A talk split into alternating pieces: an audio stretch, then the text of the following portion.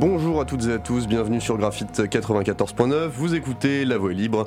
Euh, la Voix libre, une émission de l'association Picassoft, une association UTCN euh, qui s'est donnée pour mission de promouvoir un internet plus libre, plus éthique et plus inclusif, qui héberge des services web respectueux de la vie privée et qui sensibilise les citoyens et les citoyennes aux enjeux du numérique. Aujourd'hui, une émission euh, qui nous tenait à cœur puisqu'elle parle de jeux vidéo et de jeux vidéo évidemment libre. Pour ce faire, on a le plaisir de recevoir Stanislas Doncini de 0AD. Salut Stanislas.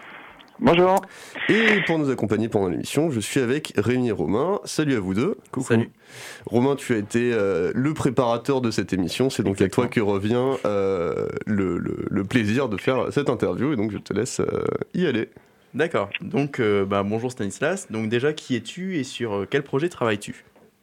Alors bonjour, moi je m'appelle Stan, donc je travaille pour un groupe de bénévoles qui s'appelle Willfire Games sur un projet qui s'appelle 0AD. Donc ça fait 9 ans que je travaille sur ce projet et maintenant trois en tant que mode officiel. Euh, j'ai un rôle un peu transverse. Euh, je suis officiellement artiste 3D, mais il m'arrive d'écrire du code euh, et puis euh, de m'occuper des forums, des médias sociaux et d'orienter les nouveaux venus.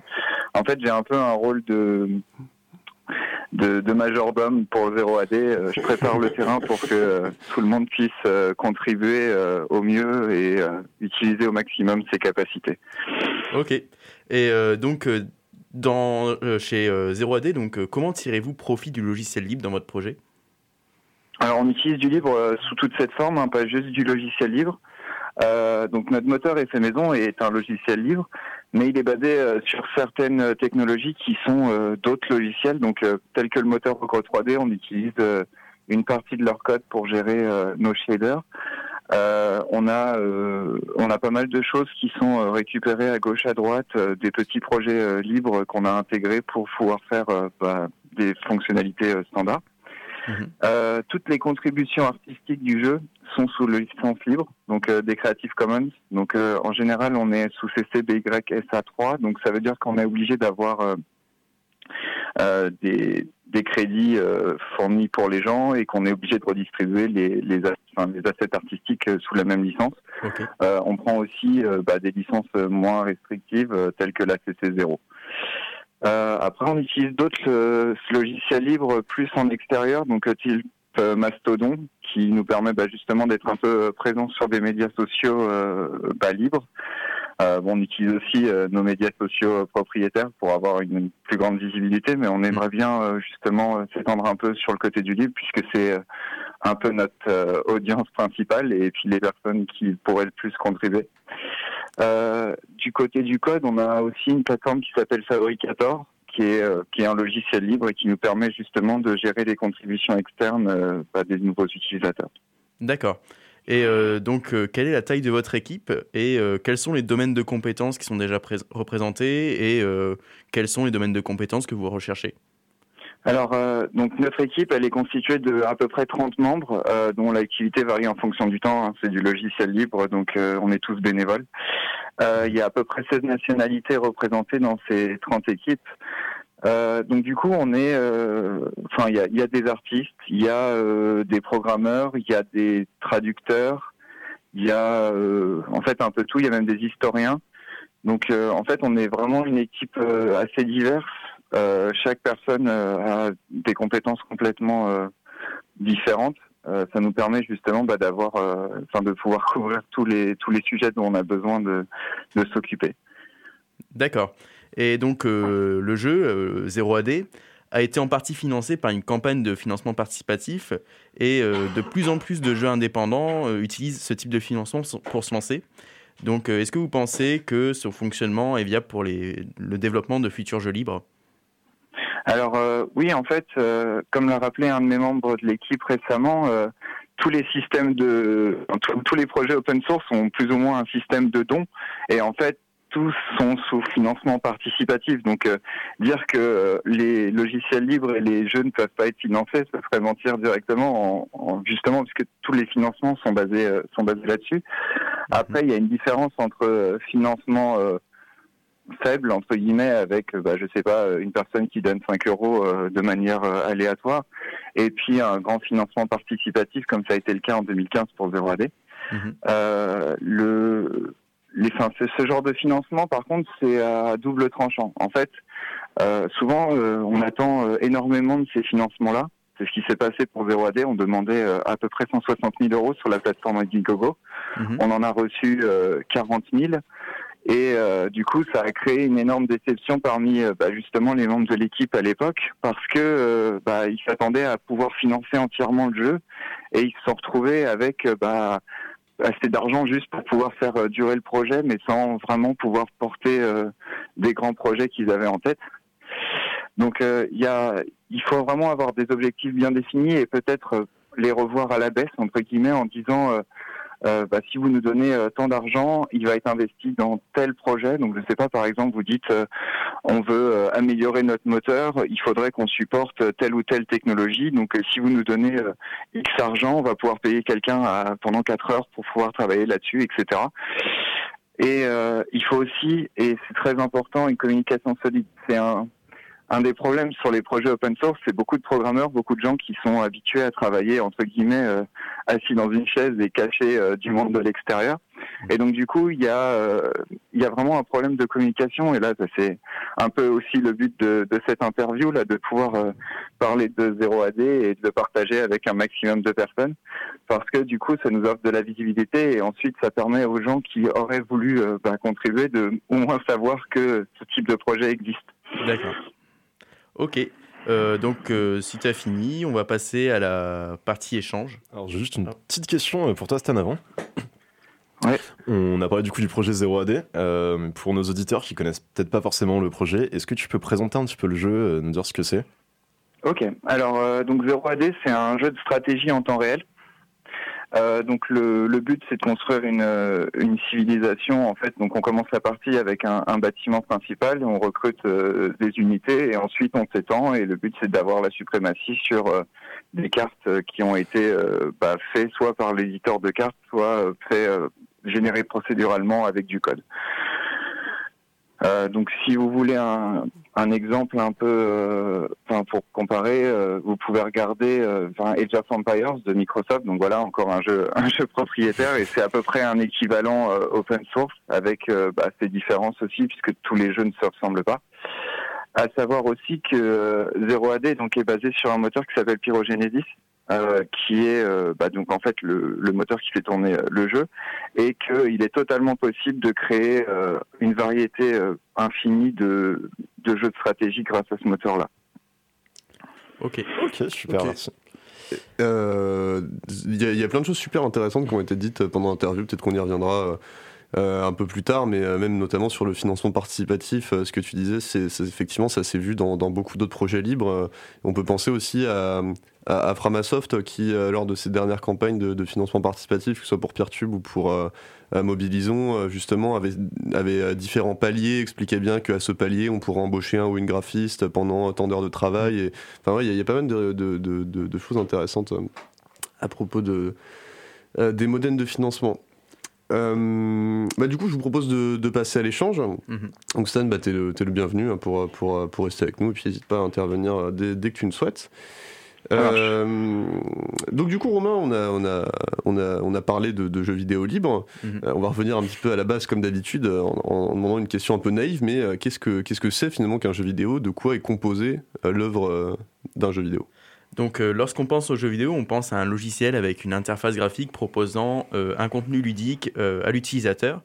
Mais il a existé avant d'autres types de jeux vidéo, avant d'avoir les jeux vidéo qu'on connaît aujourd'hui. Et c'est pourquoi Wikipédia définit le jeu vidéo comme un, un jeu électronique doté d'une interface utilisateur permettant une interaction humaine ludique et générant en retour un visuel sur un dispositif vidéo.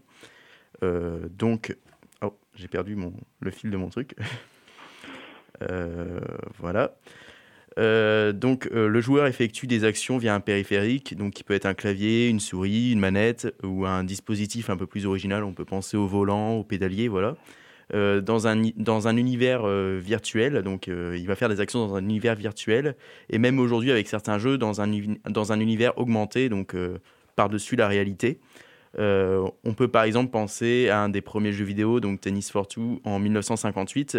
ça se jouait via de petites manettes sur un oscilloscope.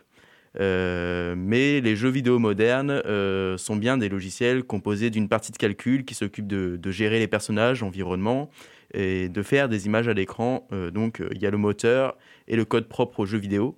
Et à côté, il y a aussi une partie multimédia, donc des textures, des musiques, des modèles 3D, une interface.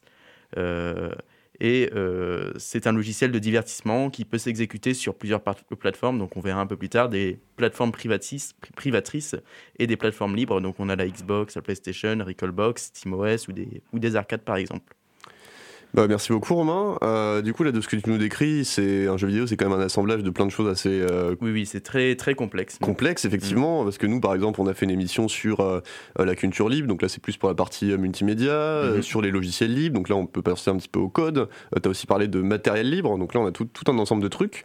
Mm-hmm. du coup Rémi, qu'est-ce que c'est quoi le statut juridique du, du jeu vidéo en France notamment en tant qu'œuvre justement très complexe?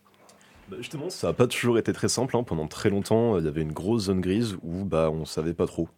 Euh, est-ce que c'était le jeu? Est-ce que c'était la console? Est-ce que c'était un ensemble? Est-ce qu'on pouvait séparer? Machin Ça a mis pas mal de temps avant de se mettre en place. Et c'est en 2009, du coup, qu'un arrêté de jurisprudence dit que le jeu vidéo est considéré comme une œuvre complexe. Donc, une œuvre complexe, ça implique que chaque élément donc le logiciel, la musique, la vidéo, les images, le texte, etc., garde son régime de protection. Donc le logiciel sera régi par le droit du logiciel, les images seront régies par le droit d'auteur des images, etc. Ça, ça implique pas mal de choses, notamment le fait que bah, du coup on peut vraiment séparer juridiquement aussi le jeu vidéo dans tous ces, aspects. Ce qui fait qu'on a des jeux vidéo qui sont totalement libres, comme 0AD par exemple, où aussi bien le code que les ressources, que les musiques, tout ça est libre. On a des jeux vidéo où le moteur est libre, mais pas le contenu. Donc là, ça va être par exemple si je prends le moteur de 0AD, mais que je fais euh, moi des jolis dessins qui sont encore plus beaux que ceux de 0AD, mais que par contre je les libère pas, bah, bah, vous êtes obligé d'acheter en tout cas ce contenu-là.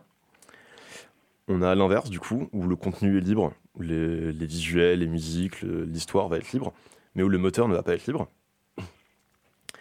Et enfin, bien sûr, euh, des jeux privateurs. Donc, les. Bah, des, jeux dont on a l'habitude, euh, qu'on voit dans, les pubs notamment. Euh, par exemple, un petit exemple de jeu que je peux donner où le moteur est libre mais pas le contenu, c'est Star Wars Jedi Academy, Jedi Knight. Lorsque LucasArts a été racheté par Disney, le studio Raven qui développait du coup ce jeu a dit euh, non, non, on veut pas, on veut pas faire ça, du coup on va libérer le code. Alors au final, ils ont été obligés de le reprivatiser un moment. Mais du coup, à un moment, on avait le code en lui-même qui était libre, donc chacun pouvait récupérer le, le, code du jeu, mais on ne pouvait pas se servir des visuels, des images, de la musique, de l'histoire.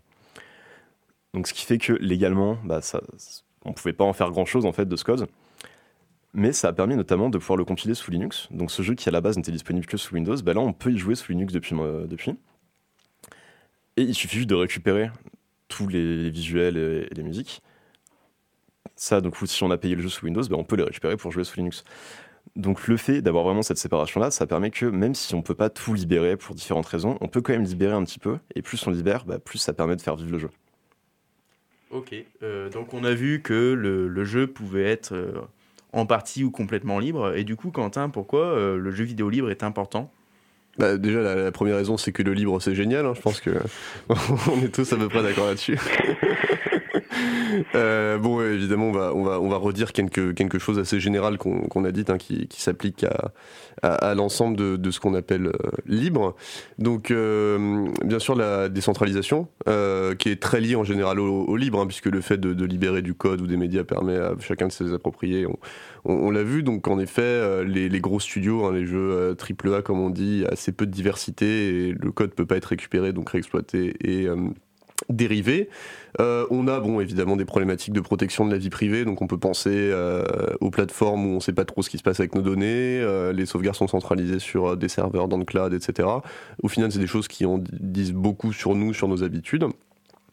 évidemment, le libre apporte un, soutien à l'innovation, donc n'importe qui est libre de donner son avis, de soumettre une idée, de contribuer, donc on a toujours cette idée de diversité. Et biais aussi, un autre enjeu qu'on a déjà abordé au niveau de la culture libre, donc c'est la diffusion de l'art, le jeu vidéo étant de plus en plus reconnu comme un art à part entière. Le fait de le diffuser sur les sources libres permet de le rendre accessible à toutes et à tous et de, le faire connaître en tant que vraiment média, médium artistique. Euh, on peut penser à d'autres raisons qui, à mon sens, sont plus spécifiques aux jeux vidéo. Donc, par exemple, euh, le fait de porter un jeu dans d'autres langues. Euh, alors là, j'ai peur de, faire une bêtise. Alors, je, vous demande, je sais pas comment. j'ai jamais prononcé le nom de ce jeu. C'est Phoenix Wright? Right Je sais pas comment. Je, sais pas du tout. J'ai aucune de quoi tu parles, je n'ai pas le truc sous les yeux. Euh, bah, le, jeu d'où vient le, fameux même Objection et tout là. Je, je ne saurais pas le prononcer. Stan, tu sais toi comment ça se prononce? Euh, non, j'avoue que je le connaissais pas avant que, que t'en parles. Eh ben écoutez, euh, peut-être que je fais une faute de prononciation, mais en tout cas, j'avais eu à plancher sur un, truc du genre, donc bon, peu importe. Donc en tout cas, euh, toute la série des, jeux Phoenix Wright, euh, il y a certains opus qui sont restés en langue japonaise par manque de rentabilité, tout simplement, ou parce que le marché européen était considéré comme plus, plus frileux. Et donc au final, on se retrouve avec des jeux qui, légalement, dans une zone grise, peuvent pas vraiment être traduits pour d'autres langues, et donc il y a une partie du monde qui peut pas en profiter parce que le jeu n'est pas disponible sous licence libre. Alors que pourtant, le fait que d'autres, euh, une autre partie du monde en profite, bah, en fait, enlèverait pas de rentabilité euh, à l'éditeur, puisqu'il a de toute façon pas prévu de le distribuer. Donc euh, là, dans ce cas-là, il y a des énormes communautés qui se constituent, qui font de la décompilation, du rétro-engineering euh, sur les, fichiers du jeu pour faire de la traduction, mais c'est un travail colossal qui ne peut pas s'appliquer euh, à l'ensemble des jeux. Bon, on peut aussi penser à, d'autres exemples, par exemple des jeux anciens qui sont plus maintenus, où il y a encore des bugs, où on retrouve, bah, pareil, des groupes d'adeptes hein, sur Internet qui se démènent pour corriger les bugs, pour améliorer les textures, pour ajouter des éléments de scénario. Or, dès qu'un jeu n'est plus rentable, eh ben, les éditeurs euh, l'abandonnent dans un coin et euh, toute une communauté avec. Et pourtant, euh, ce jeu a, en général été acheté par les joueurs, donc on peut y voir une certaine forme d'injustice finalement. enfin, on peut y voir l'analogie avec les fanfictions, en fait, pour les livres et les films. Donc, libérer le code d'un jeu permet, donne le droit à la communauté de créer beaucoup d'œuvres dérivées et de l'enrichir euh, considérablement. Et donc au final, c'est pas du tout, pas du tout une perte pour l'éditeur. Et justement, les éditeurs, ils l'ont bien compris parce qu'il est maintenant assez commun de, proposer un système aux joueurs pour euh, modéler les jeux. C'est-à-dire un système qui permet de rajouter des personnages, des objets, de changer des interactions, de changer des textures, de rajouter des nouveaux modes de jeu. Mais ça, c'est une situation très asymétrique. Parce que ce qui se passe, c'est que l'éditeur choisit ce qui peut être modifié dans son jeu et ce qui peut ne pas l'être. Il en retire tous les bénéfices par le travail bénévole des joueurs, euh, et par l'attrait supplémentaire qui est suscité par ces modes, parce qu'il est super euh, présent en fait, et surtout il garde le secret sur le cœur du jeu et sur ses droits d'exploitation, donc il est capable d'en faire absolument euh, ce qu'il veut. Je vais vous lire une petite citation que j'ai trouvée sur une des revues de l'INA, enfin une grande citation, mais qui explique bien le problème avec justement les jeux non libres, pourquoi est-ce que le jeu libre serait important? Donc début de citation, les modes étendent la durée de vie d'un jeu en proposant des contenus supplémentaires et en améliorant les graphismes, proposent de nouvelles interfaces et corrigent même parfois les bugs plus vite que ne fait un développeur. Il est coutumier pour un grand nombre d'éditeurs de presser la sortie de leur jeu afin d'occuper l'espace de vente représenté par les fêtes de fin d'année et d'anticiper la clôture de l'année fiscale avec parfois comme résultat des jeux non finis, gangrénés de bugs en tout genre et amputés d'une partie de leur contenu.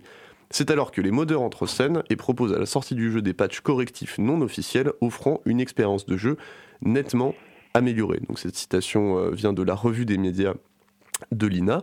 Euh, et donc on comprend bien qu'on est dans une situation où les joueurs et les modeurs enrichissent l'éditeur gratuitement sans qu'il n'en retire quelque chose d'avantage. Et c'est à mon sens un des points fondamentaux qui fait que c'est très important euh, de penser libre dans le jeu vidéo. Super, merci Quentin. Il me semble, Stan, que tu avais un petit truc à dire sur euh, le rétro engineering? Oui, alors euh, en fait, donc euh, pas mal de, développeurs, enfin de, projets d'éditeurs de jeux type Ubisoft, Nintendo, etc. Ils ont, enfin dans leur les, licences, les end user license agreements, là les ELA, des clauses spécifiques pour les utilisateurs qui techniquement les empêchent de faire ce genre de modifications. on peut penser par exemple à GTA qui est un des jeux avec le, plus de, de, modes qui existent. Euh, enfin, il y a, beaucoup beaucoup de modes pour ce jeu-là, et où les euh, développeurs font absolument tout ce qui est possible pour empêcher les modeurs de faire euh, de faire leur boulot en fait. Il y a d'autres jeux, bah, type alors 0AD parce que bah, par nature il est déjà modable puisque en fait il est open source, mais aussi comme un jeu qui s'appelle Mountain Blade où où ça même été au point que les modes sont devenus des DLC pour euh, pour le jeu. Mais euh, voilà, en fait, souvent il y a y a pas mal de, enfin ils essayent souvent de, limiter au maximum ce qu'on peut faire avec leur environnement. Il me semble que que Nintendo ou Disney ont tendance à vite taper sur tout ce qui ressemble à des modes de près ou de loin euh, parce que ils considèrent que c'est leur, enfin, c'est leur propriété intellectuelle et qu'ils ont aucune, enfin que les gens n'ont aucun droit de, de faire quoi que ce soit avec. Tu parlais de passer les mods en DLC, du coup les Ouais. payants. Ouais, ça. Euh, L'argent, il va à qui du coup? Il va bien au modeur ou il va au- à l'éditeur qui euh, n'a rien fait? Ça, ça, ça dépend. En général, c'est un peu des deux. Euh, ils les embauchent. En fait, là, en plus, dans, dans Mountain Blade, euh, ce qui s'est passé, c'est qu'une grande partie des modeurs a été recrutée pour la fabrication du deuxième jeu. Euh, mais oui, en général, ben, soit le jeu se fait carrément de l'argent, mais en, enfin, ils doivent probablement en verser des droits, soit, euh, soit c'est, euh, enfin, c'est rarement euh, juste pour les modeurs, en fait, puisque de toute façon, ils sont plus ou moins entre guillemets dans l'illégalité quand ils commencent à modifier des, euh, des choses puisque c'est dans les dans les trucs d'agreement qu'ils se sont engagés à pas faire en fait.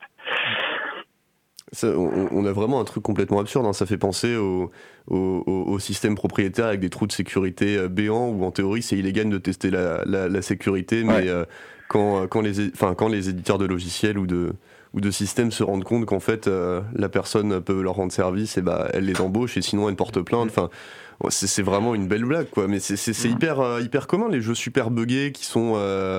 Comme, comme le disait la citation, où euh, on se retrouve avec les joueurs qui corrigent euh, le truc Ouais. à la sortie du jeu gratos parce qu'ils ont envie d'y Ouais. jouer, quoi, normal. En parlant Et des en- jeux euh, qui ont été traduits et puis que c'est pas autorisé, il me semblait qu'il y avait une affaire qui était passée, ouais, justement, il y a quelques temps, où euh, un éditeur avait fait interdire complètement des ROM traduites d'un jeu vidéo. Alors, je ne saurais pas ressortir le nom, mais il me semblait que. Ouais, alors qu'ils le vendaient même pas, quoi. c'est voilà, juste sur le voilà, principe, cette voilà. espèce de Mm. peur euh, de qu'on- que le jeu nous échappe. euh. Alors que justement, c'est fait de la pub, quoi. Bah ouais, Mm. carrément. Mm. Tu, tu voulais dire un truc, Stan?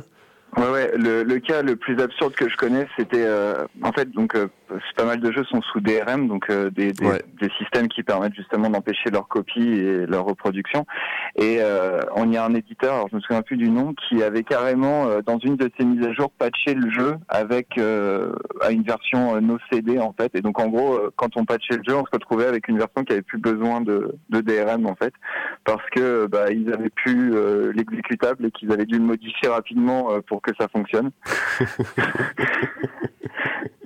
Euh, Il y a des trucs comme ça euh, Pas mal. assez assez absurdes. D'ailleurs, juste, je, je- je viens d'y penser, mais par rapport au fait, euh, je disais, les, les modes peuvent considérablement enrichir un jeu. Il y a quand même deux exemples super emblématiques. Euh, c'est Dota 2, qui aujourd'hui est un des trucs les, les plus joués en, en e-sport et tout. Euh, C'était un mode de Warcraft 3, hein, je crois. Ah bah, Euh, et Mm. Counter-Strike, euh, qui était un mode Life. Mm. Euh, si, si les éditeurs à ce moment-là avaient été super frileux et avaient dit bah non c'est mort euh, les, les gars vous, vous, vous modez pas notre jeu bah en fait on il y aurait pas tout ça aujourd'hui donc on Mm. encore une fois voilà je pense que les éditeurs ils laissent faire hein, tant que ça les arrange mais ça serait bien que les gens aient le droit de le faire et qu'ils soient pas toujours sous la pression de se dire bon bah si ça plaît pas l'éditeur je vais en prison et, euh, et sinon peut-être Mm. qu'il me signe deux trois thunes quoi Après, Ouais, dans les cas que tu as cités, il me semble La, que la c'était seule- voulu le quand seul même. cas où ils pourraient éventuellement vouloir restreindre ce genre de choses, c'est quand les, euh, les contenus sont vraiment détournés euh, d'une manière qui leur rend pas entre guillemets hommage en fait. ouais bien sûr Euh, voilà. Mais euh, sinon, pour le reste, il y a vraiment pas. Enfin, c'est- c'est vraiment dommage en fait, parce que, bah, comme on disait, euh, un jeu, enfin, plus ça va, plus les jeux ont une durée de vie euh, courte quand c'est pas des jeux massivement multijoueurs. Et, euh, et là, en fait, juste la possibilité d'avoir des modes, ça rajoute euh, des centaines, voire des milliers d'heures en plus. Alors après, euh, forcément, euh, dans des jeux complètement solo, ça arrange pas l'éditeur parce que ça veut dire que les personnes continuent à jouer avec le même jeu alors qu'ils en ont sorti 5 depuis et qu'ils les achètent pas. Mais, clair mais pour l'utilisateur final, c'est quand même pas mal, quoi. En vrai, on, on- devrait mettre des logos partout du style euh, le privateur tue parce que franchement, c'est- vrai qu'on se rend compte que le libre ça prolonge la durée de vie partout, que ce soit contre l'obsolescence programmée avec le matériel libre, Mhm. euh, les, Ouais. les Linux qu'on installe sur les vieilles bécanes, les jeux vidéo euh, libres, enfin à peu près tout quoi. C'est sûr que c'est pas dans la logique. euh, Pardonnez-moi, capitalistique euh, et, et de croissance en fait, d'avoir des choses qui, qui durent, qui durent des années. Ok, Ouais. bon, du Après, coup, les- ouais, pardon. ouais. les, j'ai oublié ce que je voulais dire. Voilà. ah désolé, c'est ma faute. Euh, bah, si, si ça te revient, n'hésite pas. Bon, après, du coup, cette, euh, cette petite digression, euh, on a dit que les jeux vidéo libres c'était génial, mais est-ce qu'il y en a? Est-ce qu'il y en a ailleurs que 0AD Du coup, bah voilà, quel, quel projet existe au niveau du, du, jeu vidéo libre qui, qui nous fait un petit tour d'horizon? Ouais, du coup, il y a plein, plein, plein de projets. Donc, il y a des jeux, il y a des contenus, il y a des moteurs, il y a des plateformes, des émulateurs, des extensions, donc les modes, tout ça. Euh, donc, euh, par exemple, au niveau des jeux vidéo, bon, on a forcément 0AD dont, dont on a parlé, qui est excellent d'ailleurs. J'ai fait essayer à mon frère il y a pas longtemps et il a adoré, donc, euh, donc voilà. Merci. et c'est le jeu que j'ai mis le moins de temps à installer sur mon ordinateur de et il tourne super bien sur l'ancienne configuration, donc, donc voilà, tester, voilà. Euh, on a aussi, alors dans ce que je connais, euh, par exemple, Mindtest. Donc, euh, si vous connaissez un peu Minecraft, c'est quelque chose qui ressemble, mais qui va encore plus loin, puisqu'il y a carrément la plateforme de modding qui est inclus dedans. Donc, c'est un, monde composé de voxels où vous allez pouvoir faire votre petite aventure, faire du, du créatif, plein de choses. donc, après, il y a SuperTux, SuperTux Cards, qui sont des des, des, clones de, euh, des jeux Nintendo, donc euh, Super Mario Bros. et euh, Mario Kart. Wildlands, qui me semble est un, comme 0AD, Real-Time Strategy, donc voilà. après, il y a d'autres jeux que je ne connais pas, donc Battle for West North, tout ça, je ne connais pas, donc je pourrais pas en dire beaucoup plus. si quelqu'un en, sait un peu plus sur ces jeux-là. Sinon, on va passer au reste. hop, encore une fois, j'ai mes boutons qui marchent pas bien. Euh, au niveau des moteurs, donc euh, on a un moteur par exemple assez récent comme euh, Godot qui permet de créer assez facilement ses jeux vidéo. Donc il y a une interface graphique, on peut créer ses jeux vidéo. on a Pyrogenesis, donc qui est le moteur de 0AD. On a Ogre. On a par exemple Blender qui permet aussi de créer des jeux vidéo. et apparemment, ça a été retiré dans la version 2.8. Donc voilà. D'ailleurs, en parlant de Godot, il se trouve que avec euh, les membres de Godot, j'organise une dev room au FOSDEM en 2020 à Bruxelles. Et euh, donc du coup, l'idée c'est qu'on a été voir euh, pas mal de ces, ces projets-là pour leur demander s'ils voulaient venir et faire des interventions type, enfin type présentation là-bas. Et euh, bah, on a récupéré quelques-uns. Euh, il va y avoir 0AD entre autres, mais euh, il y aura il y aura d'autres jeux qui viendront présenter ce qui, enfin, les galères qu'ils ont eues et comment ils sont réglés leurs problèmes avec tous les moteurs libres. Donc il y aura pas mal de choses. Il y a le grand patron de Blender qui va venir aussi, Ton Rosendahl. Mhm. Donc voilà, donc si vous êtes du coin, dans le coin de Bruxelles autour du début février, donc le 1er et le 2 normalement, n'hésitez pas à passer nous voir et à dire bonjour ça fait deux semaines que je, suis en train de me motiver à y aller. Et je pense que je vais peut-être passer faire un tour. Ok. Voilà. Euh, aussi au niveau du contenu, donc on a aussi pas mal de contenu qui peut être utilisé pour du, jeu vidéo libre, donc les musiques libres en général, euh, on en passe euh, dans, chacune de nos émissions, donc vous avez déjà plein d'exemples, mais il en existe plein d'autres. il y a aussi de nombreuses textures de modèles 3D, de sprites distribués sous licence libre sur Internet. Donc par exemple, euh, un site qui est pas mal où il y a un gros catalogue, c'est opengamart.org. Euh, on a aussi des logiciels d'aide à la création. Donc on a déjà parlé un peu de Blender qui permet de faire des modèles 3D. On a Tiled qui permet de créer des, euh, maps pour des, jeux, donc des jeux en 2D. On a Krita qui est un avec GIMP qui permettent de faire des, textures 2D. Donc, donc voilà, c'est cool. Euh, on a des plateformes qui permettent de, aussi d'exécuter du jeu vidéo libre. Donc on a RetroArch qui, euh, qui, rassemble plusieurs émulateurs d'anciennes consoles, donc euh, des consoles rétro, des consoles, plein, de, plein de consoles. On a Recallbox qui fait un peu la même chose, qui s'installe par exemple assez bien sur le Raspberry Pi et qui permet de transformer sa télé en, en une console sur laquelle on peut faire de l'émulation. Euh, on a Lutris sur Linux, euh, donc euh, pour ceux qui veulent faire du gaming sur Linux, c'est pas mal. Ça permet d'installer assez facilement plein de jeux, dont des jeux Windows avec une aide à l'installation avec Wine. et on a des émulateurs comme MAME qui permet d'émuler des arcades. J'y pense là, du coup, il manque Playit qui est une plateforme qui permet de jouer avec euh, des jeux privateurs euh, sous Linux, donc qui permet de les installer en fait et de, bah de justement de pouvoir euh, de pouvoir jouer et de partager ces jeux-là en fait sur sur des plateformes libres. C'est un peu à la Play on Linux ou ça n'a rien à voir? Euh, c'est légèrement différent parce que ça permet juste de les installer, il me semble. En fait, euh, alors attendez, faut que je retrouve le lien. Mais euh, enfin, donc c'est aussi des gens qu'on a l'occasion de rencontrer aux events libres. Euh, donc du coup, c'est une collection de scripts qui, à partir de CD, DVD, installateurs pour Windows ou Linux, archives, construisent sans besoin d'intervention de votre part des paquets DEP prêts à être installés sur Oh. votre Debian ou n'importe quel dérivé basé sur APT des packages, comme Ubuntu ou Linux Mint. Ok, génial. C'est super. mal. Mm. Euh, moi, je voulais juste rajouter un, un micro truc. Je sais pas si euh, ça, ça te dit quelque chose, Kaganat, euh, Stan Ouais, je les connais bien, ouais, ils sont sympas. Bon, voilà, bah, juste pour, pour leur faire un, un petit coup de pub aussi, nous on avait rencontré euh, Squeak euh, qui était venu nous parler de, de monnaie libre à Compiègne et qui nous avait présenté le projet. Donc voilà, c'est un. L'idée c'est de créer un MMORPG euh, le, le plus libre possible. Et euh, là je, je lis ce qu'il y a sur le site. Libre dans les possibilités qu'il donne aux joueurs, libre aussi dans son code, dans ses ressources graphiques, dans son univers, son histoire, les outils pour le modifier et le faire évoluer. Et c'est aussi une expérience sociale et économique explorant des concepts peu exploités dans les jeux vidéo. Les participants de Kaganet font de pareil qu'un jeu entièrement accessible puisse être aussi générateur d'une économie positive et d'échanges humains plus que constructifs, basés non pas sur la contrainte et le secret, mais sur le partage et la volonté. Donc bon, toutes les bonnes valeurs du libre, quoi. Ah, Et moi, ce qui m'intéresse, euh, donc, ce qui m'intéresse le plus dans ce projet Kaganat, c'est surtout Kanat, donc l'univers Ouais. dans lequel euh, est ce, ce jeu. Et du coup, en fait, bah, ils sont vraiment en train de créer un univers avec euh, tout ce qui va dedans, tout- toute la mythologie, toute l'histoire, tous les langages. euh, et à côté de ça, ils font énormément du coup de musique, de visuels et euh, tout ça. Et donc, c'est enfin, plus qu'un projet de jeu vidéo, c'est vraiment un projet d'univers Ouais. libre. Et du coup, je trouve ça vraiment super intéressant de, bah, là, de pouvoir créer tout ce qu'on veut, quoi. Ouais, c'est un, c'est un très bon exemple aussi de d'offrir la possibilité à des gens qui sont non techniques de faire euh, de Mhm. faire des choses. Euh, tout le monde peut inventer un univers. Euh, ils font beaucoup d'ateliers comme ça, d'ailleurs sur sur les événements libres tels que le Capitole ou euh, ou les JDLL. Et c'est de montrer ouais comme ça que que c'est pas euh, c'est pas parce que c'est ça a l'air technique et compliqué que tout le monde ne peut pas vraiment le faire en fait.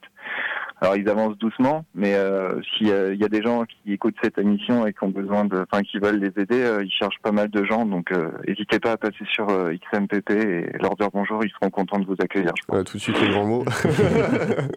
On peut le retrouver sur kaganat.net, K-H-A-G-A-N-A-T.net. Bah, merci Rémi. Mais en tout cas, ouais, c'est, bah, j'ai l'impression que depuis toujours, même dans les jeux de rôle, on retrouve en fait un peu les valeurs du libre. Et là, le fait de les avoir euh, transposées avec en plus le, le jeu vidéo, c'est, euh, c'est, tout à fait naturel et euh, c'est super plaisant. Euh, bon, bah du coup, le, le jeu vidéo libre, c'est génial. Il faut tous en faire. euh, C'est parfait. Il y a des papillons dans les campagnes, mais est-ce qu'il n'y aurait pas des, des obstacles avant d'arriver à, à cette, cette un peu bon, Eh ben, tu il y vois en ce a que toujours des obstacles. il y en a toujours. bah, parmi les premiers obstacles, euh, il y, a, le fait que pour faire un gros jeu, souvent il faut du gros pognon. Et que bah, bah, avoir beaucoup d'argent, euh, on sait très bien que dans les projets libres, c'est assez compliqué.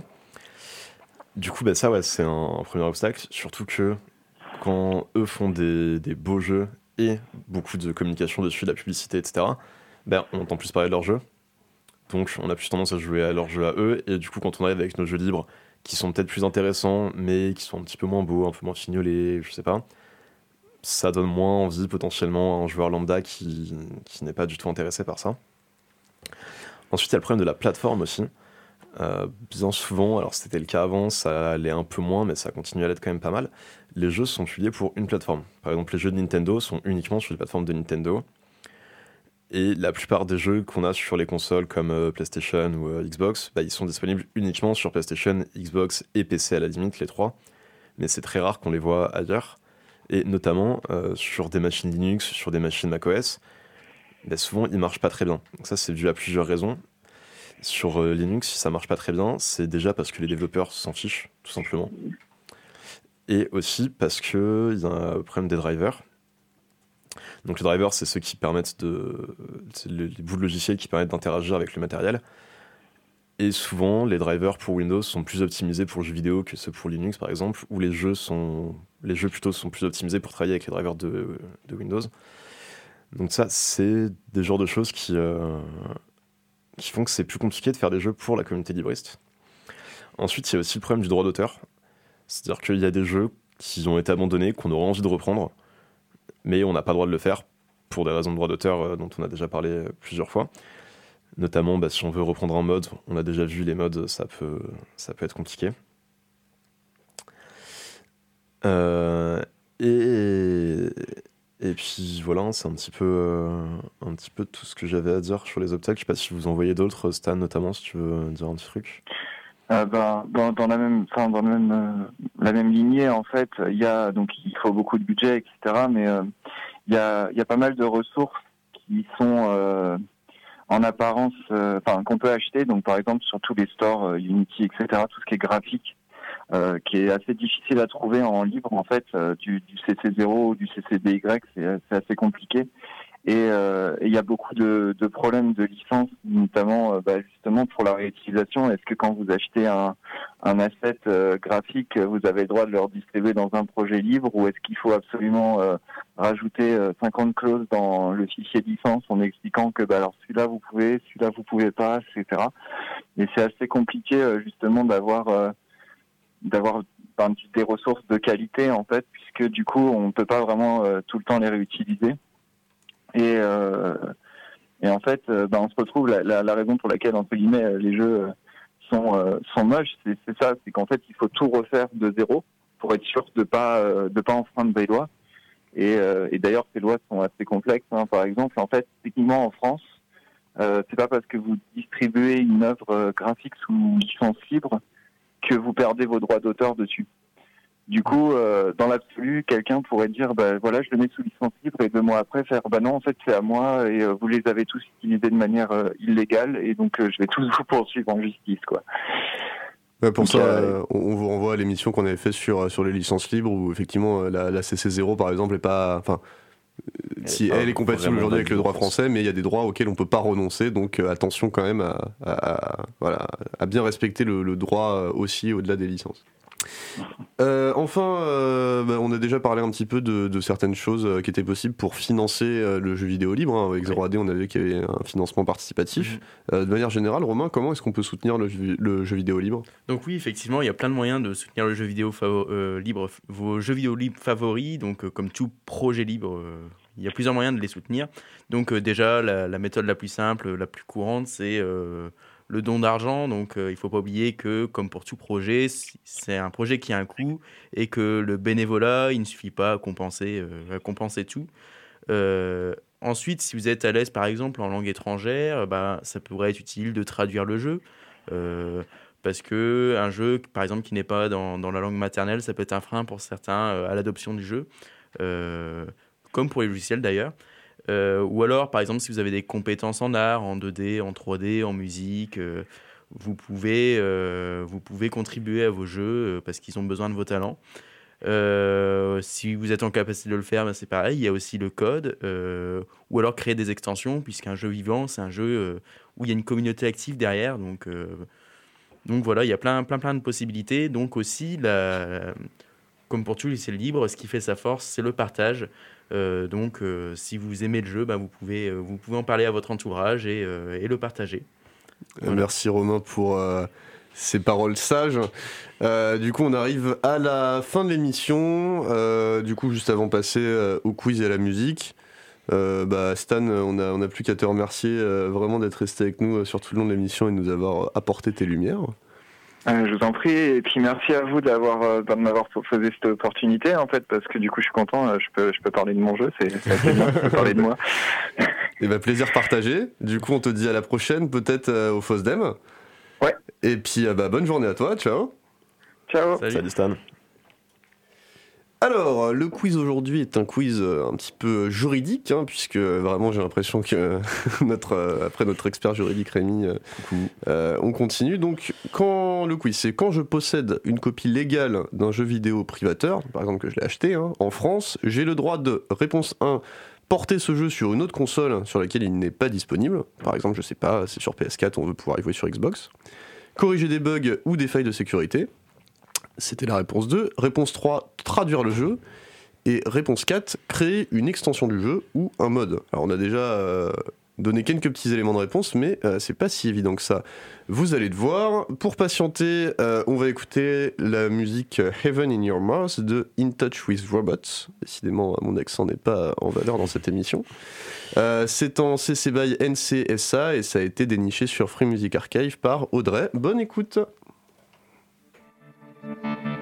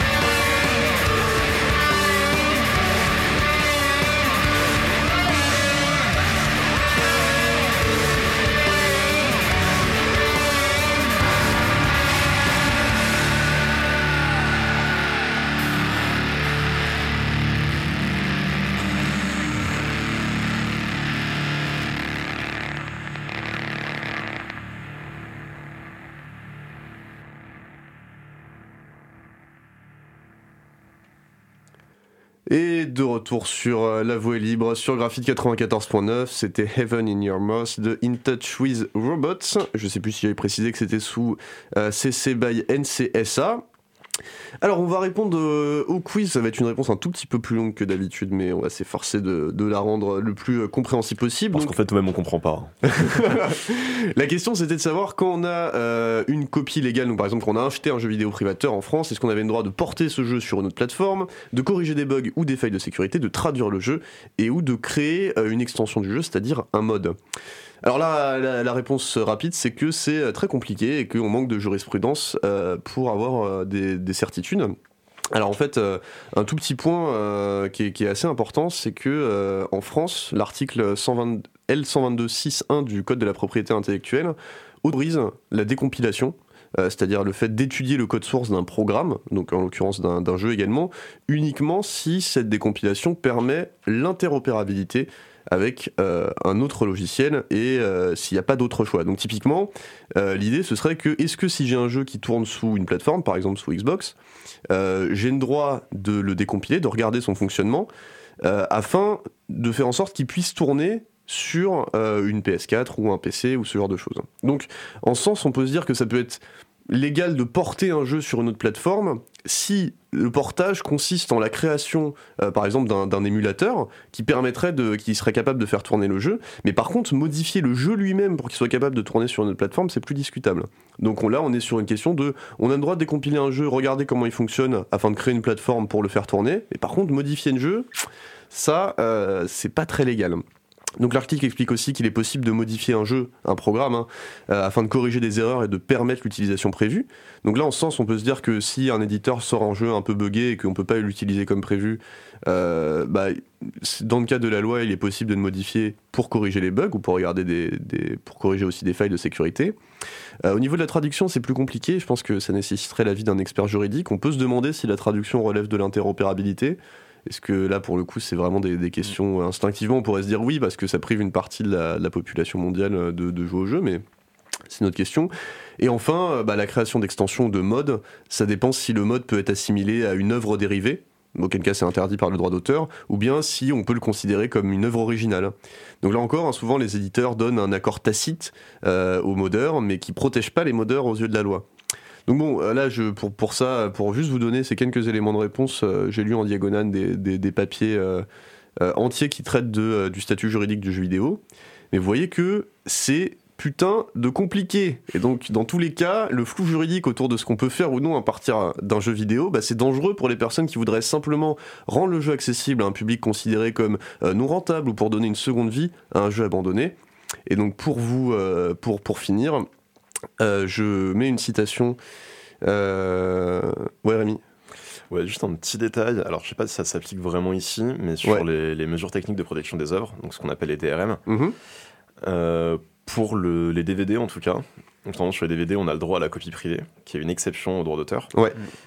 Et du coup, en fait, vu que c'est une exception au droit d'auteur, si jamais il y a des mesures de protection de, de l'œuvre, on n'a pas le droit de briser ces mesures de protection pour joueurs de l'exception. Donc là, dans ce cas-là, voir si c'est vraiment un droit à la décompilation, un droit à tout ça, ou si c'est une exception au droit d'auteur qui fait qu'on peut décompiler. C'est une exception. Auquel cas, du coup, s'il y a des mesures techniques de protection de l'œuvre, a priori, on n'a pas le droit de Mm. briser ces mesures de protection. Ça, c'est à voir. J'avoue que j'ai pas, j'ai trouvé des références au fait qu'il était possible de décompiler, mais encore une fois, bah, je suis pas juriste. Il y a aussi la, la copie de sauvegarde euh, qui est légale dans le cas des, des jeux vidéo. Mais pareil, du coup, si- s'il y a des DRM, Ouais. enfin, en tout cas, sur le cas du DVD, euh, on a dit que s'il y a des DRM, tu n'as pas le droit de briser les DRM. Ouais, la nuance en fait est dans le- l'exception et c'est pas un droit. donc ça. exactement. Voilà. Donc euh, bah vraiment, je, je ne redis, la Donc voilà, question se pose et euh, dans, dans tous les cas, bah voilà, euh, personne ne sait vraiment, il n'y a pas de jurisprudence. Donc bah finalement, si les éditeurs un jour veulent poursuivre quelqu'un, il y a de fortes chances que cette personne euh, se la fasse mettre à l'envers. Donc je termine par une citation euh, du papier droit d'auteur et jeux vidéo de, de Jean-Philippe Savoie, euh, qui nous dit les compagnies de développement de jeux vidéo, dès leur arrivée sur le marché, se sont retrouvées confrontées à un système de droit mal adapté à des produits nouveaux, né de l'union inusitée de l'innovation technique et de la créativité artistique. Les jeux vidéo n'ont pas une place bien définie au sein des systèmes de droit d'auteur ou de brevets. Dans un tel domaine en effervescence et en mutation constante, les principaux acteurs attendent rarement que le droit règle les conflits et les mésententes et utilisent plutôt leur liberté contractuelle pour mettre fin aux différends. Globalement, ce que ça veut dire, c'est que la loi n'est pas bien adaptée aux jeux vidéo et que c'est les éditeurs qui font leur loi. donc les licences libres et les jeux vidéo sous, licence libre règlent l'intégralité de ces problèmes. C'est pourquoi bah, évidemment on encourage on les encourage. Je sais pas si quelqu'un a quelque chose à rajouter. Désolé, c'était peut-être un peu un peu long. Bon, à part les liens. bon. Donc euh, on, mettra, on mettra les liens euh, sur évidemment le site de l'émission. Rémi, tu nous les, euh, tu nous les rappelles?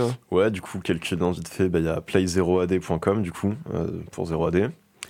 Kaganat.net, dont j'ai déjà parlé. Mindtest.net, du coup, c'est une sorte de Minecraft dont on a parlé aussi tout à l'heure, que je vous invite à aller regarder, qui est très intéressante. On a opengameart.org, qui est donc, dont parlait Romain tout à l'heure aussi, une plateforme où il y a pas mal de contenu libre. Et euh, pour Playit, du coup, le site c'est dot/play.it. Euh, où là, du coup, bah, c'est ce que expliqué Stan tout à l'heure, euh, une plateforme qui permet de porter facilement des jeux sous Linux. Et eh ben, on arrive à la fin de cette émission. merci à tous et à toutes d'avoir écouté. Vous pouvez retrouver l'émission en podcast sur radio.picassoft.net et on vous dit à la semaine prochaine pour une autre émission. Salut Bisous. Salut.